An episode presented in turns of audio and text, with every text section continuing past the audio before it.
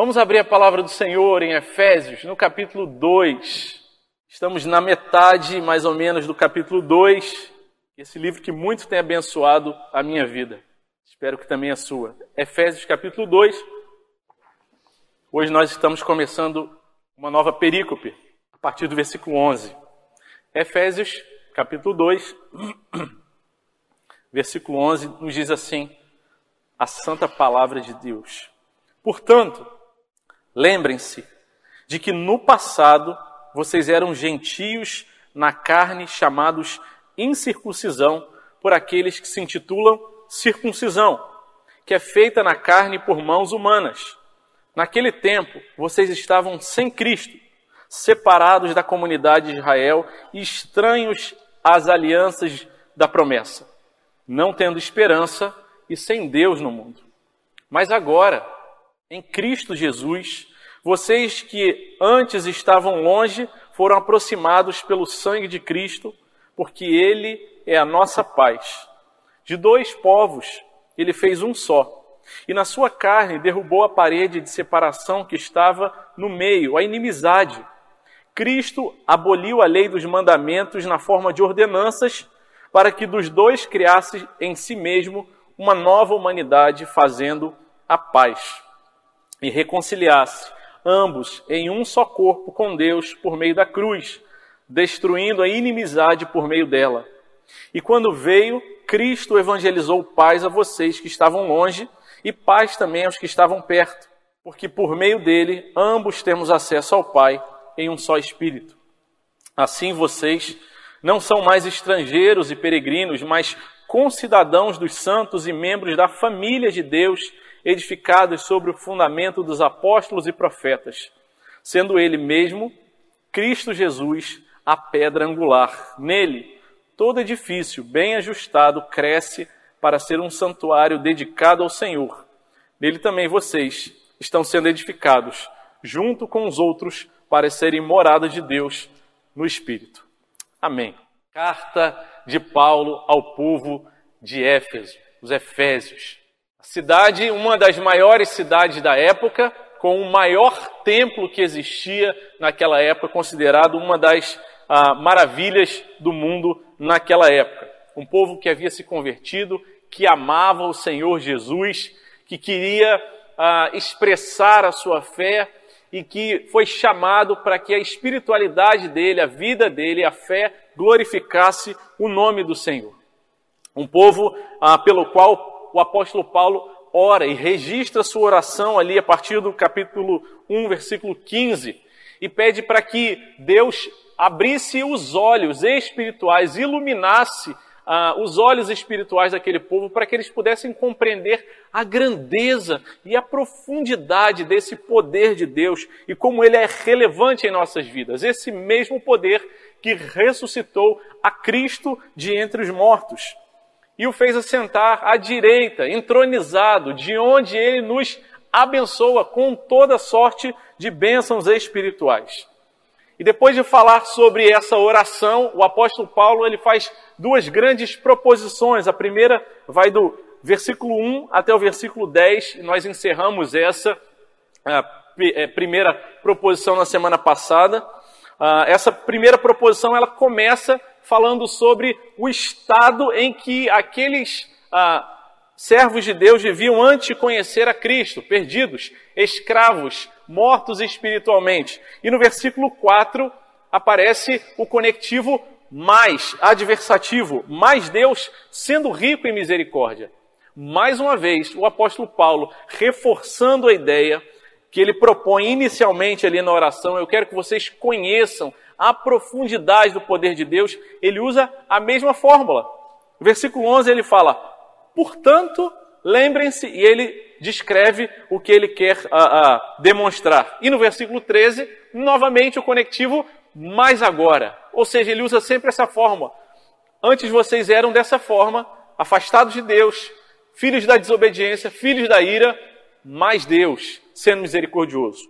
E hoje nós vamos ver esses dois versículos, 11 e 12, que fala da condição do povo antes de conhecer a Cristo, antes de conhecer a palavra, a aliança de Deus, a revelação de Deus. Então ele descreve no 11 e 12 e no 13 ele diz: Mas agora em Cristo vocês que estavam longe foram aproximados. O apóstolo Paulo está falando sobre os gentios que não conheciam a palavra, a revelação de Deus, mas que foram alcançados pela graça e foram também recebidos na aliança, e aqueles que eram gentios fora do povo de Deus, eles se unem agora aos judeus, aqueles que foram alcançados pela graça pela misericórdia de Deus, onde Deus se revelou, aquele que Deus escolheu como povo para ser uma bênção para todos os povos. Mas, assim como acontece nos nossos dias, em que nós naturalmente colocamos e propomos separações por causa das diferenças que nós vivemos, por causa das diferenças de opiniões e transformamos essas diferenças em barreiras também o povo naquela época vivia assim, porque essa é a natureza humana, a inimizade uns contra os outros. A gente faz isso sem fazer força. Se você não tem a mesma opinião que eu, naturalmente a minha tendência é criar uma barreira e dizer: você não é o mesmo que eu, você é outro, você é diferente e você, quem sabe, é até meu inimigo. E assim viviam gentio, gentios e judeus. Os judeus referiam-se aos gentios como incircuncisos, quando usavam palavras mais amenas, e quando usavam mais ah, palavras mais duras, chamavam esses cães, chamavam eles de cachorros. E a palavra do Senhor está dizendo que Deus fez de dois povos apenas um povo.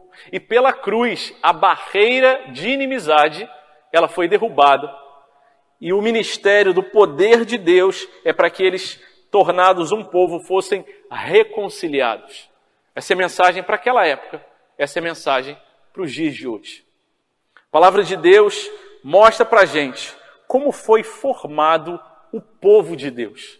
E um conceito muito importante apresentado aqui é o conceito da aliança. Se semana passada nós falamos sobre uma das palavras mais importantes da Bíblia, graça, hoje nós queremos destacar um dos conceitos mais importantes nesse grande cordão da história da palavra de Deus, a aliança de Deus com o seu povo.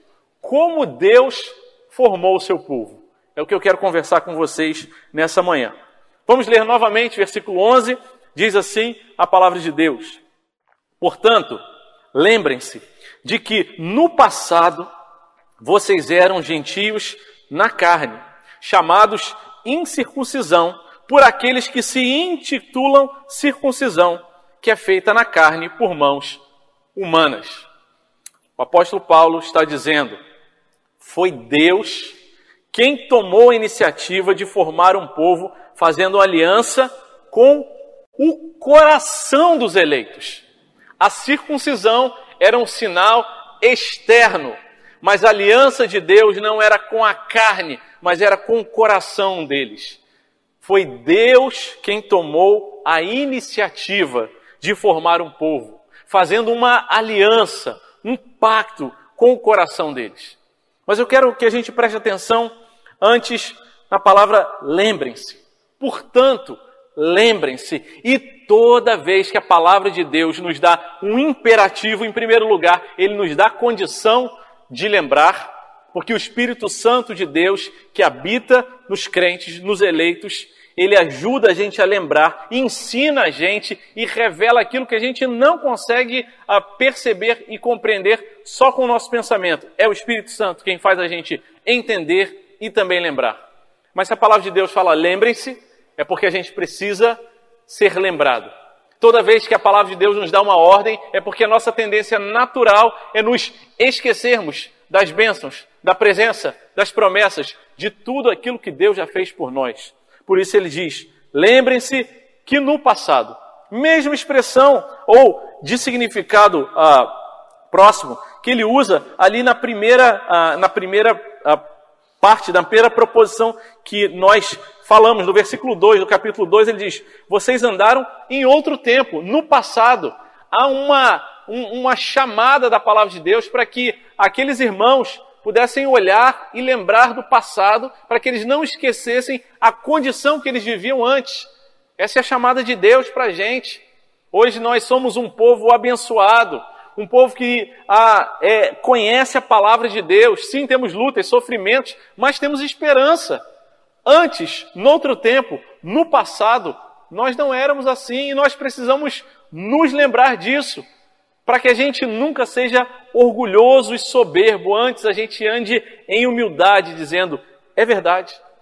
Hoje eu estou assim, bonitinho, servindo ao Senhor, Deus teve misericórdia da minha vida, mas eu era inimigo de Deus, filho da ira. E a palavra de Deus fala: lembrem-se de que no passado, no passado vocês não eram assim. A dinâmica de lembrar, é, ela aparece do começo até o final da Bíblia, especialmente quando fala sobre as alianças. Gênesis capítulo 9, a partir do versículo 12, diz que Deus, após o dilúvio, ali Deus coloca nos céus um sinal, para que o povo, toda vez que olhasse para aquele sinal, lembrasse, não esquecesse da aliança. Nós estamos falando do arco-íris que aparece após a chuva. Gênesis 12, versículo 14, Gênesis 9, perdão, versículo 14. Quando eu trouxer nuvem sobre a terra e nela aparecer o arco, então me lembrarei da minha aliança.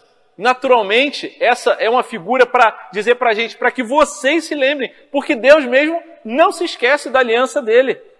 Versículo 16: O arco estará nas nuvens, e eu verei e me lembrarei da aliança. Não esqueçam, antes vocês viviam fora da aliança, mas vocês foram trazidos para a aliança. Os memoriais, eles aparecem muitas vezes porque nós precisamos dele. Êxodo, capítulo 12, versículo 21, outro memorial tão importante da aliança, da graça e da misericórdia de Deus, quando é instituída a Páscoa. Um memorial. Cada vez que nós celebramos a ceia do Senhor e nos lembramos do sacrifício, e a Páscoa cristã é a Páscoa da saída do povo judeu do Egito, ali nós nos lembramos. Êxodo 12, versículo 25 ah, diz: E quando estiverem na terra que o Senhor lhes der, como prometeu, ou seja, depois de terem saído, eles tinham acabado de sair, estavam saindo da escravidão do Egito, e falou: Olha, vai chegar o tempo em que vocês vão estar tranquilos, haverá paz. Naquele tempo, quando estiverem na terra que o Senhor lhes dará, como prometeu, observem esse rito, continuem fazendo a Páscoa, sacrificando ali naquela época o cordeiro. E quando seus filhos, versículo 26, perguntarem: que rito é esse? O que é isso que vocês estão fazendo? Respondam: é o sacrifício da Páscoa ao Senhor que passou por cima das casas dos filhos de Israel no Egito, quando matou os egípcios e livrou as nossas casas.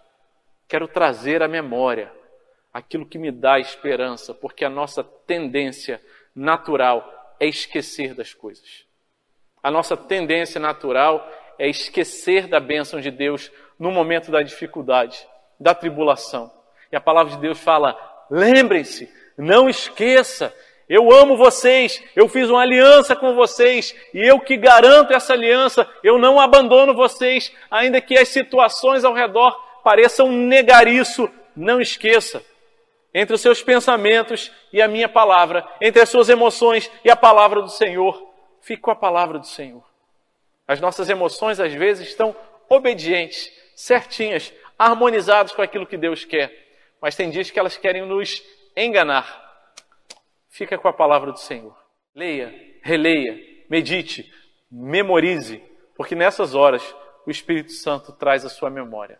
Lembrem-se, lembrem-se de que eu fiz uma aliança com vocês. Deuteronômio capítulo 6 fala sobre, num texto muito importante, sobre a importância da gente ensinar a palavra do Senhor. E diz, versículo 7, você inculcará essa verdade aos seus filhos. Inculcar significa colocar na cuca, no pensamento, na mente, para que eles não esqueçam. Amarre como sinal na sua mão e delas serão frontais entre seus olhos, você escreverá nos ombrais. Nós temos a tendência de esquecer dessa aliança, dessa aliança que Deus tomou a iniciativa. Deus tomou a iniciativa de fazer essa aliança com o coração dos eleitos. E é sobre o coração que a segunda parte do versículo fala. Lembre-se de que no passado vocês eram gentios na carne. Ou seja, vocês por natureza, por nascimento, vocês haviam nascido do povo judeu.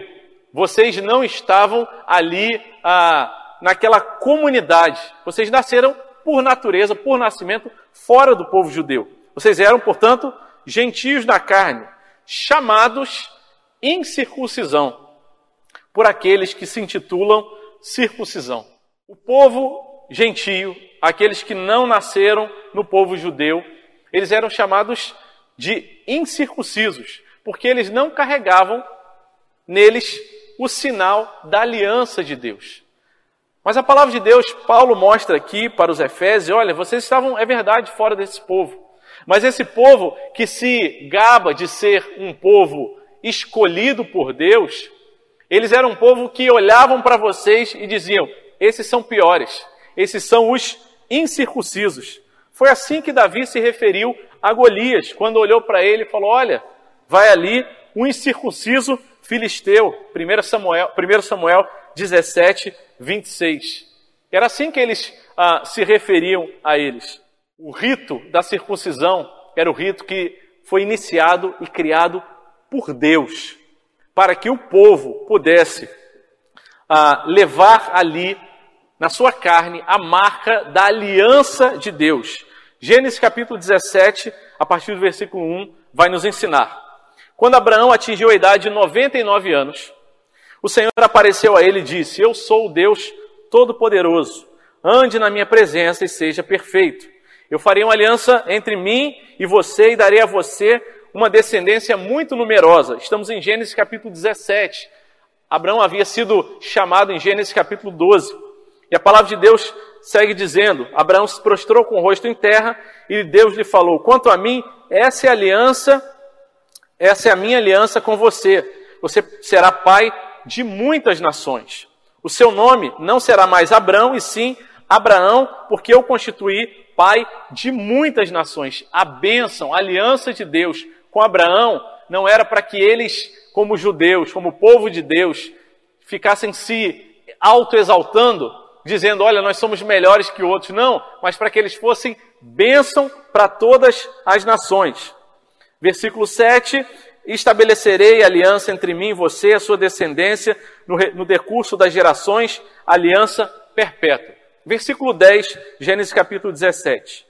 Essa é a aliança que vocês guardarão entre mim e vocês e a sua descendência. Todos do sexo masculino que estão no meio de vocês deverão ser circuncidados. Vocês devem circuncidar a carne do prepúcio, e isso servirá como sinal de aliança entre mim e vocês. O menino que tem oito dias será circuncidado entre vocês. Todos do sexo masculino, na sua geração, serão circuncidados. Aliança do Senhor feita com o povo, com todos os homens do sexo masculino. Para todos eles foi dada a ordem de que eles circuncidassem, fosse removida a pele ali da, da extremidade do pênis do homem, para que aquele sinal marcasse aliança deles com Deus. Homens, jovens, idosos, crianças, aqueles que criam e aqueles que não tinham ainda a capacidade de crer, e por isso nós batizamos os filhos de crentes, fazendo referência à circuncisão, a aliança que Deus faz com o seu povo.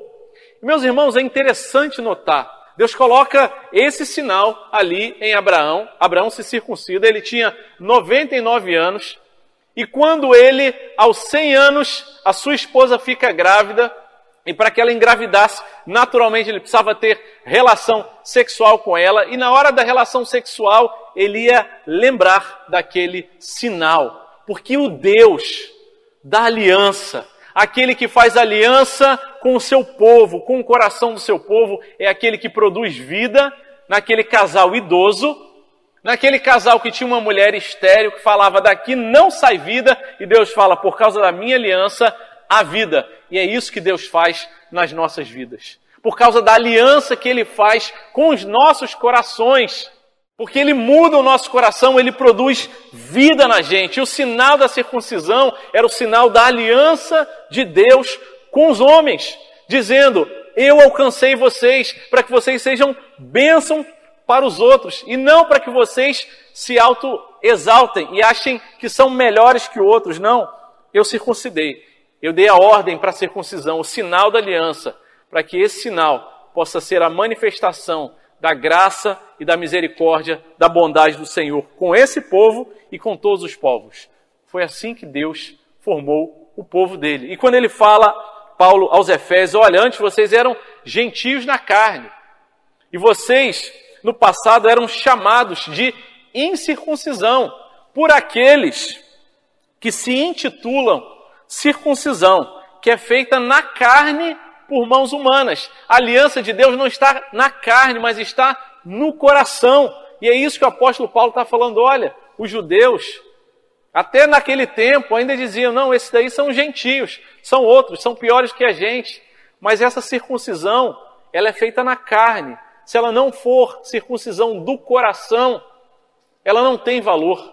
Se não houver aliança no coração, ela é só ritual, ela é só religiosidade. E esse não é um conceito só da circuncisão do coração do Novo Testamento. Não, o Antigo Testamento já nos traz isso. Deuteronômio capítulo 10, versículo 14. Eis que os céus e os céus dos céus são do Senhor, o Deus de vocês. A ele pertence a terra e tudo que nela há. Versículo 15. Mas o Senhor se afeiçoou tão somente aos pais de vocês para os amar e a vocês, descendentes dele, e ele, Deus, escolheu do meio de todos os povos, como hoje vocês veem. Versículo 16. Portanto, vocês que já são circuncidados, parêntese meu, circuncidem, diz a palavra do Senhor, o coração de vocês e deixem de ser teimosos.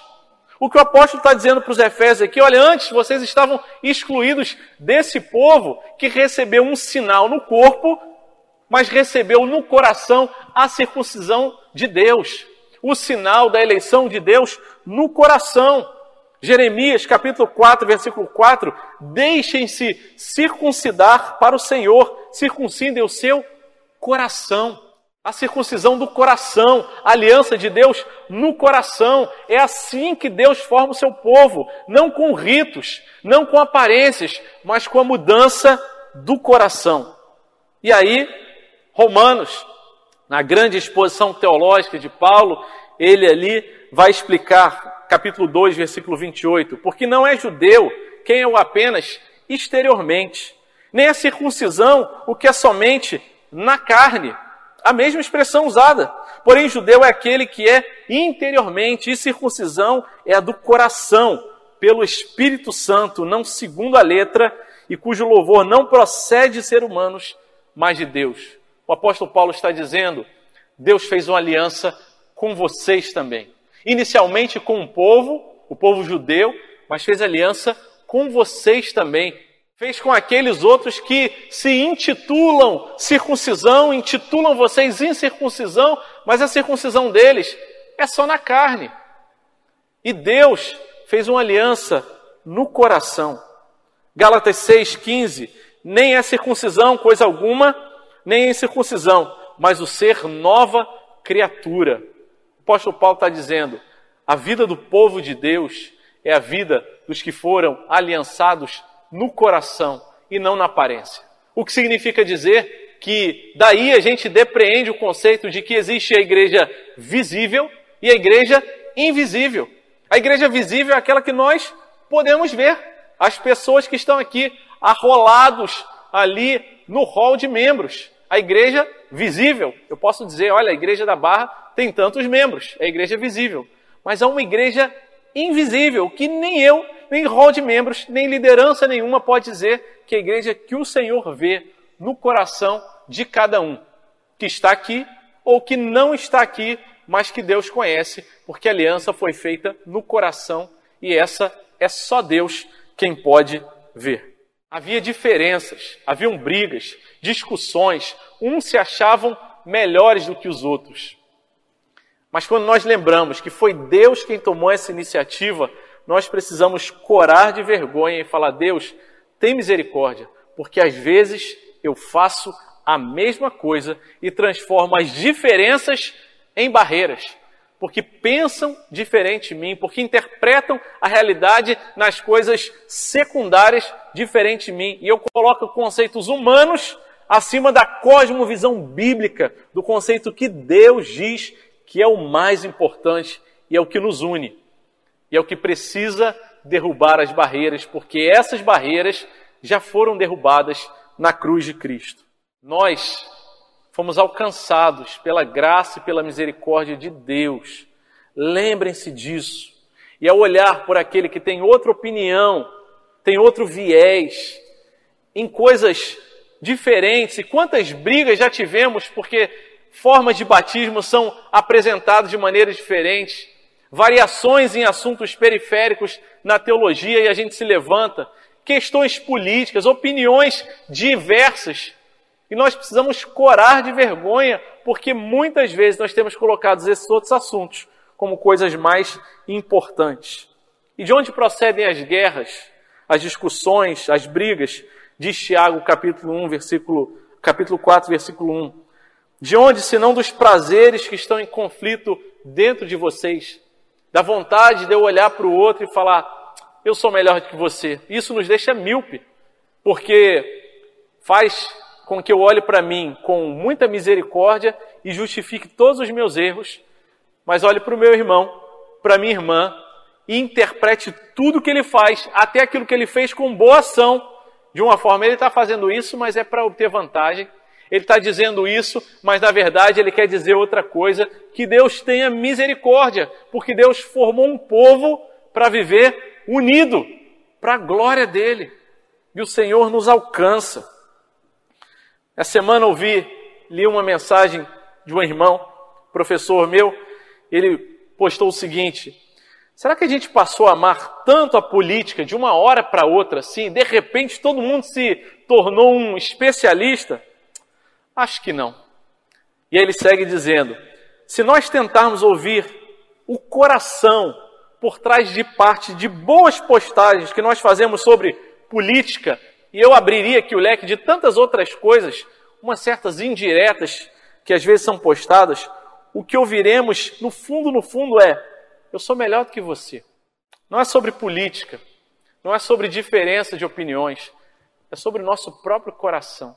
Nós precisamos olhar para o nosso irmão, para a nossa irmã, e ainda que tenha opiniões diferentes, nós precisamos pedir, Deus, tem misericórdia de nós, e fracassamos terrivelmente quando não conseguimos lidar com as diferenças. Nos dividimos, nos separamos e precisamos dizer: piedade, misericórdia, Senhor, misericórdia. É preciso um novo coração, uma aliança que é feita por Deus e não por nós mesmos, para que a gente mude essa situação. A palavra de Deus segue dizendo no versículo 12, explicando qual era essa situação que nós vivíamos no passado e diz: naquele tempo vocês estavam sem Cristo, separados da comunidade de Israel, estranhos à aliança da promessa, não tendo esperança e sem Deus no mundo. Deus tomou a iniciativa de formar um povo fazendo aliança com o coração dos eleitos. Mas Deus também formou uma comunidade, a comunidade da aliança e da esperança. Deus, quando forma o seu povo, ele não forma uma porção de gente ah, solta, aleatória, desconectada, mas ele forma uma comunidade. E o apóstolo Paulo diz: Antes vocês viviam dessa forma. No começo do capítulo 2, ele vai expor sobre a situação do coração, mas fala aqui também sobre o relacionamento daqueles que estavam fora. Eles viviam sem Cristo. E nesse tema, nesse assunto da aliança, quando lemos sem Cristo, nós precisamos olhar e ler sem mediador, sem aquele que nos dava condição de fazer parte desse pacto, dessa aliança. Deus alcançou o homem com misericórdia, com graça, com amor e falou: Eu vou te abençoar. Eu vou guardar você. Assim ele fez com Abraão, assim ele faz com cada um de nós. Ele diz: seja perfeito, me obedeça. Se você obedecer, você vai ser abençoado. Se você me desobedecer, você vai sofrer as consequências. Mas qual de nós, na história da humanidade, pode dar conta de cumprir a sua parte nesse pacto, a sua parte nessa aliança? Nenhum de nós. Ninguém pode corresponder a essa aliança de forma satisfatória. Por isso nós precisamos de um mediador. E ele fala: antes vocês viviam sem Cristo, o nosso mediador, aquele que nos dá condição de então vivermos o tipo de vida que Deus quer que a gente viva. Não que a gente vá ser perfeito, que a gente não vai mais errar, a gente continua errando, mas o sacrifício suficiente necessário, aquele que faz a mediação entre as duas partes, aquele que faz a promessa, aquele que precisa obedecer, foi Cristo que fez isso. Foi Cristo que nos deu essa condição, pela graça de Deus, de chegarmos e vivermos não mais como filhos da ira, não mais como filhos da desobediência, mas vivermos como amados do nosso Deus. Aquele que Deus olhou para a gente e falou: Eu sei que vocês são errados, eu sei que vocês são pecadores, que vocês não têm condição, mas eu enviei Cristo que morreu na cruz para ser o mediador, esse que dá condição para que vocês sejam aceitos na aliança. Não se enganem, mesmo o povo judeu, eles foram salvos pela graça e pelo, pela fé que eles tinham no sacrifício do Messias, de Cristo que viria. Nós somos salvos pela graça e por causa do sacrifício que já foi feito na história por nós, mas sempre foi por Cristo. Porque nenhum judeu, por mais sacrifícios que fizessem, por mais cordeiros, animais que eles entregassem, sacrificassem ali, por mais que eles tentassem ter uma vida correta diante de Deus, nenhum deles foi suficientemente santo para ser aceito pela santidade de Deus. Eles só foram aceitos pela graça, mediante a fé em Cristo, que viria. E nós somos salvos pela graça, mediante a fé no Cristo e no sacrifício que já foi feito por nós, de graça. Não tem que pagar nada. O Cristo, o irmão mais velho, o Filho perfeito, ele pagou por nós. E por isso nós podemos fazer parte deste povo, dessa comunidade que Deus formou. Naquele tempo vocês estavam sem Cristo, separados da comunidade de Israel. Nós estávamos, nós vivíamos fora do povo de Deus, a comunidade de Israel, a comunidade daqueles que foram alcançados pela graça e pela misericórdia. Sim, Deus escolheu inicialmente um povo para revelar a sua palavra, a sua lei, para que esse povo fosse uma bênção. E todos aqueles outros que eram de outros povos que se chegavam ao povo de Israel e conheciam a palavra de Deus e que o Senhor convertia o coração deles, passavam a fazer parte dessa bênção também. O livro de Ruth, a Moabita, é um dos exemplos mais bonitos disso. Ela foi contada ali entre os salvos, eleitos, alcançados pela graça. Sim, Deus escolheu um povo para ser bênção para os outros povos. Uma comunidade que não deveria olhar para os outros de cima para baixo, mas deveria olhar como nós estamos aqui, porque nós fomos agraciados, a gente não merecia, mas nós fomos alcançados para que vocês também sejam alcançados, e isso de forma definitiva em Cristo. Nós fomos alcançados e fomos inseridos nessa comunidade de Israel. O nome Israel é um nome importante nesse versículo. A comunidade poderia ter escrito apenas a comunidade do povo de Deus, mas Israel era aquele Jacó antes, o enganador. E quando seu nome é trocado, e é, há dois registros na palavra de Deus que falam sobre essa mudança, Gênesis 32, versículo 28, quando Jacó luta com o anjo e depois ele sai mancando, mais fraco. Olha, Jacó, você não vai mais se chamar Jacó, agora você vai se chamar Israel. E ele sai ali mais fraco. Porque quando a gente é inserido nessa comunidade do povo de Israel, a gente percebe quão fraco a gente é. Enquanto a gente não é inserido, enquanto Deus não traz a gente para o povo dele, a gente acha que a gente é tão forte e pode controlar e resolver tudo na nossa própria vida. Não. Quando Deus nos chama, ele fala: quando eu sou fraco, aí é que eu sou forte. Quando você percebe a sua fraqueza, aí é que o poder de Deus se aperfeiçoa na sua fraqueza. E o segundo registro Gênesis 35, a partir do versículo 9, quando a palavra também diz sobre essa mudança do nome de Jacó para Israel, diz assim a palavra de Deus: depois de Jacó ter retornado de Padã Arã, Deus lhe apareceu outra vez e abençoou e disse a ele: Você se chama Jacó, mas o seu nome não será mais Jacó, seu nome será Israel. E lhe deu o nome de Israel. E disse: Eu sou Deus Todo-Poderoso. Seja fecundo e multipliquem-se. Uma nação e multidão de nações sairão de você. A mesma bênção dada a Abraão é dada também a Jacó, quando tem o nome mudado. Significa dizer a comunidade de Israel é comunidade é, levantada por Deus, escolhida por Deus para ser uma bênção para os outros. Essa precisa ser a visão. Para que a gente seja bênção para a comunidade em que nós estamos inseridos para que a gente seja bênção para aquelas comunidades, para aqueles que nos cercam, que eles sejam alcançados por essa bênção. Assim, nós cumprimos a nossa missão enquanto comunidade. Atos capítulo 2, versículo 17: Acontecerá nos últimos dias, diz Deus, que eu derramarei meu espírito sobre toda a humanidade. E não apenas sobre um povo especificamente, mas sobre toda a comunidade. Em Apocalipse, nós podemos ter essa janela aberta para vermos a consumação dos tempos em Apocalipse capítulo 5, a partir do versículo 9, e cantavam um cântico novo dizendo: Digno és de pegar o livro, quebrar os selos, porque foste morto e o teu sangue compraste para Deus os que procedem de toda tribo, língua, povo e nação. E para o nosso Deus os constituíste reino e sacerdote e eles reinarão sobre a terra, serão a bênção e ministrarão sobre toda a terra, todas as nações.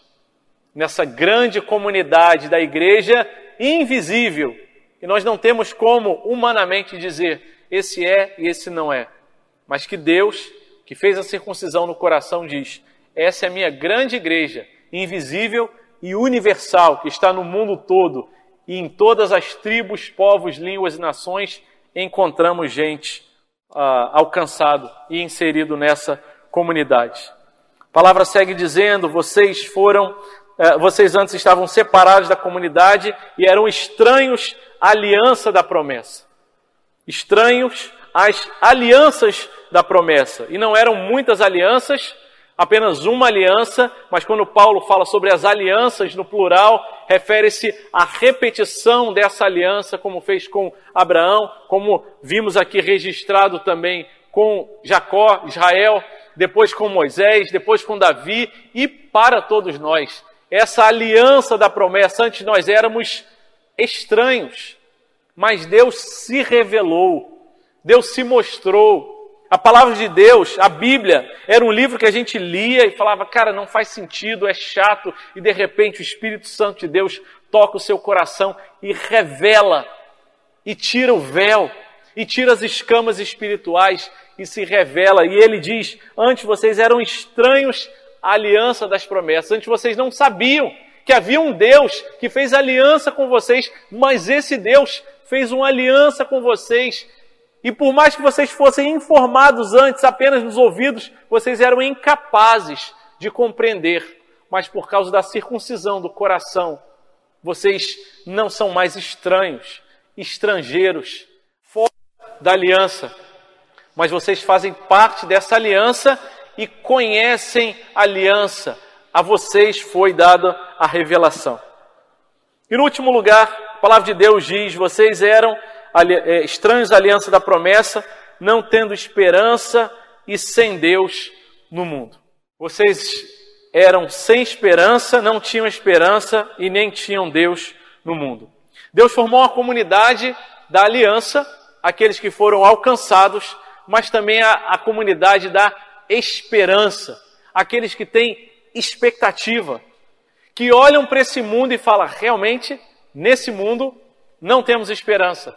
Aliás, se olharmos para esse mundo e ficarmos olhando demais e tentarmos fechar a conta, a conta não, vão, não vai fechar. As coisas nesse mundo, apesar dos avanços tecnológicos e das muitas ah, progressões, do progresso que a gente vê em muitas áreas, parece que o coração do homem vai de mal a pior, cada vez mais se afastando de Deus. E a nossa esperança não está nesse mundo. O sofrimento, a doença, angústia, a depressão, tantas doenças da alma cada vez mais aumentam e não há esperança nesse mundo, mas Deus formou o povo da aliança e o povo da esperança, aquele que tem expectativa de que o final da nossa história não é aqui. O final da nossa caminhada, da nossa jornada, não é aqui. E que todas as coisas que nós passamos de sofrimentos, de lutas, de lágrimas e tristezas, fazem parte do grande e maravilhoso plano de Deus para a minha vida, para me aperfeiçoar, para me santificar, para me amadurecer, para que a minha esperança seja renovada, para que a gente possa lembrar o que a palavra fala no começo. Lembrem-se que antes vocês não eram assim, vocês não tinham esperança, mas agora vocês têm esperança. E o mesmo texto que nós usamos no começo da mensagem, eu quero ler e lembrar novamente, quero trazer à memória o que pode me dar esperança. E o autor segue: As misericórdias do Senhor são a causa de não sermos consumidos. É isso que dá esperança. Elas se renovam a cada manhã. Grande é a tua fidelidade, a fidelidade da aliança do Senhor. Está difícil a caminhada. Tem dia que parece que as críticas vão se acumulando, os problemas e as encruzilhadas vão na vida se fechando, o coração vai ficando cada vez mais apertado há esperança, há esperança. E como diz o salmista, por que, que você está abatida, minha alma? Lemos esse texto no começo do culto. Por que, que você se perturba dentro de mim?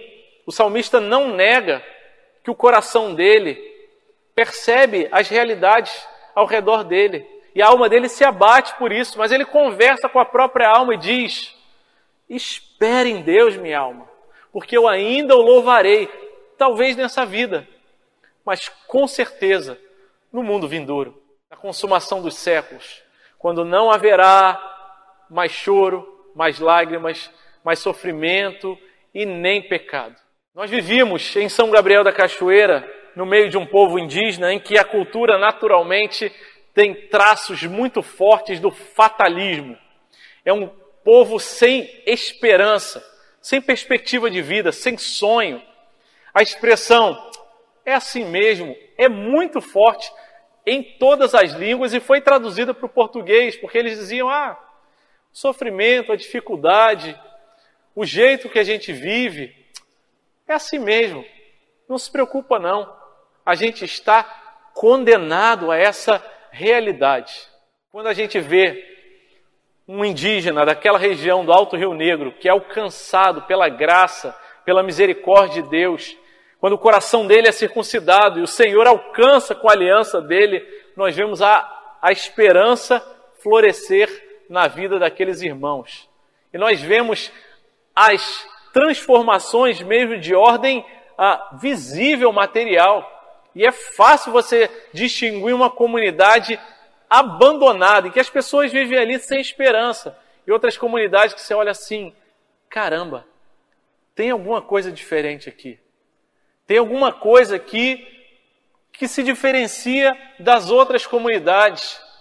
E talvez você não vai conseguir ouvir da boca de um indígena uma articulação teológica dizendo: olha, eu tenho esperança no porvir.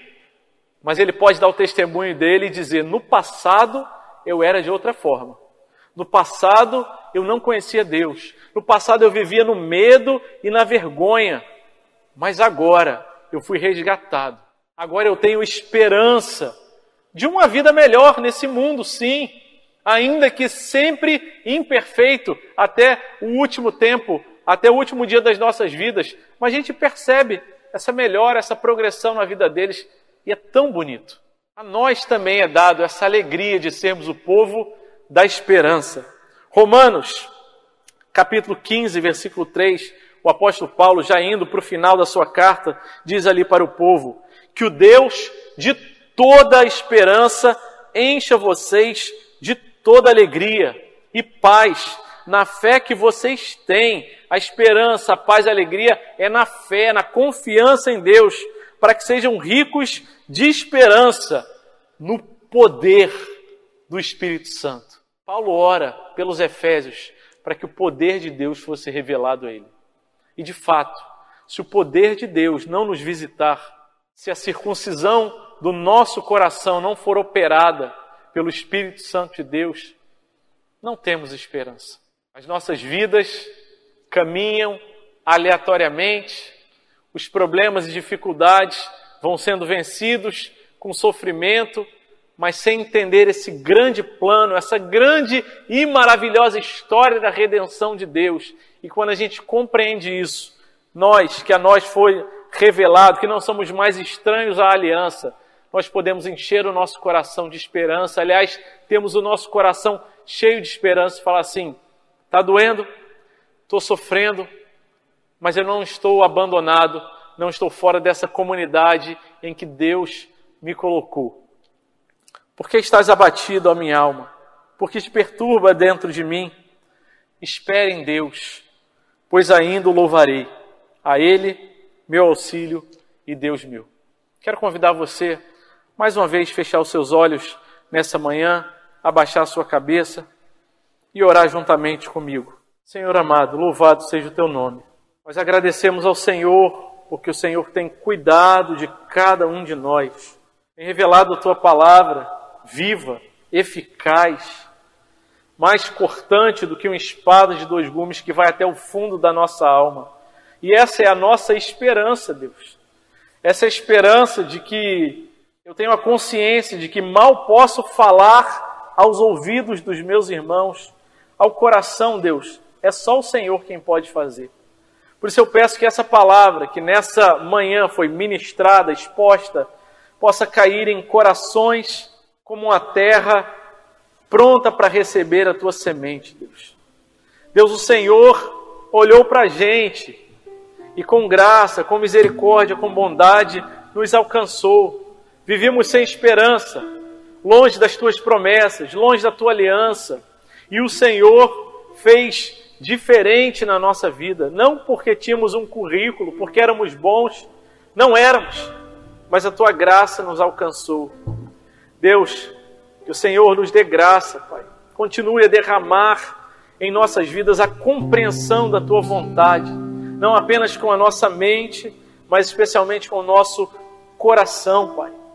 Aqueles que chegaram nessa manhã abatidos, desanimados, achando que as coisas não podem ser diferentes, que o sofrimento nesse mundo parece maior do que o Senhor, às vezes até, mas Deus tem misericórdia o Senhor nos alcançou e nos trouxe para essa comunidade da salvação, da redenção.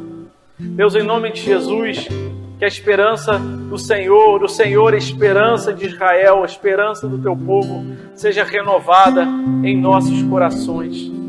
Que não olhemos mais para os nossos irmãos, com as nossas irmãs, para aqueles que têm diferenças de opinião, de pensamento que a gente, e que a gente não se ache melhor do que eles mas Deus, ajuda a gente, Pai, porque por nós mesmos a gente não dá conta de se reconciliar.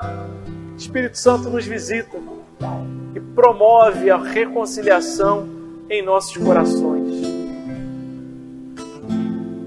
Com aqueles que nós não temos tido mais contato, convívio, nós pedimos a tua bênção sobre a vida deles, Pai. Que o nosso coração não esteja mais triste, angustiado, com raiva. O Senhor nos perdoou, o Senhor nos alcançou. Que a gente possa, como foi o povo de Israel, alcançado para ser bênção. Que a gente seja bênção na vida desses nossos irmãos também. Ainda que tenham diferenças de pensamento, mas que o Senhor derrube as barreiras que nós criamos. Piedade de nós tem misericórdia de nós.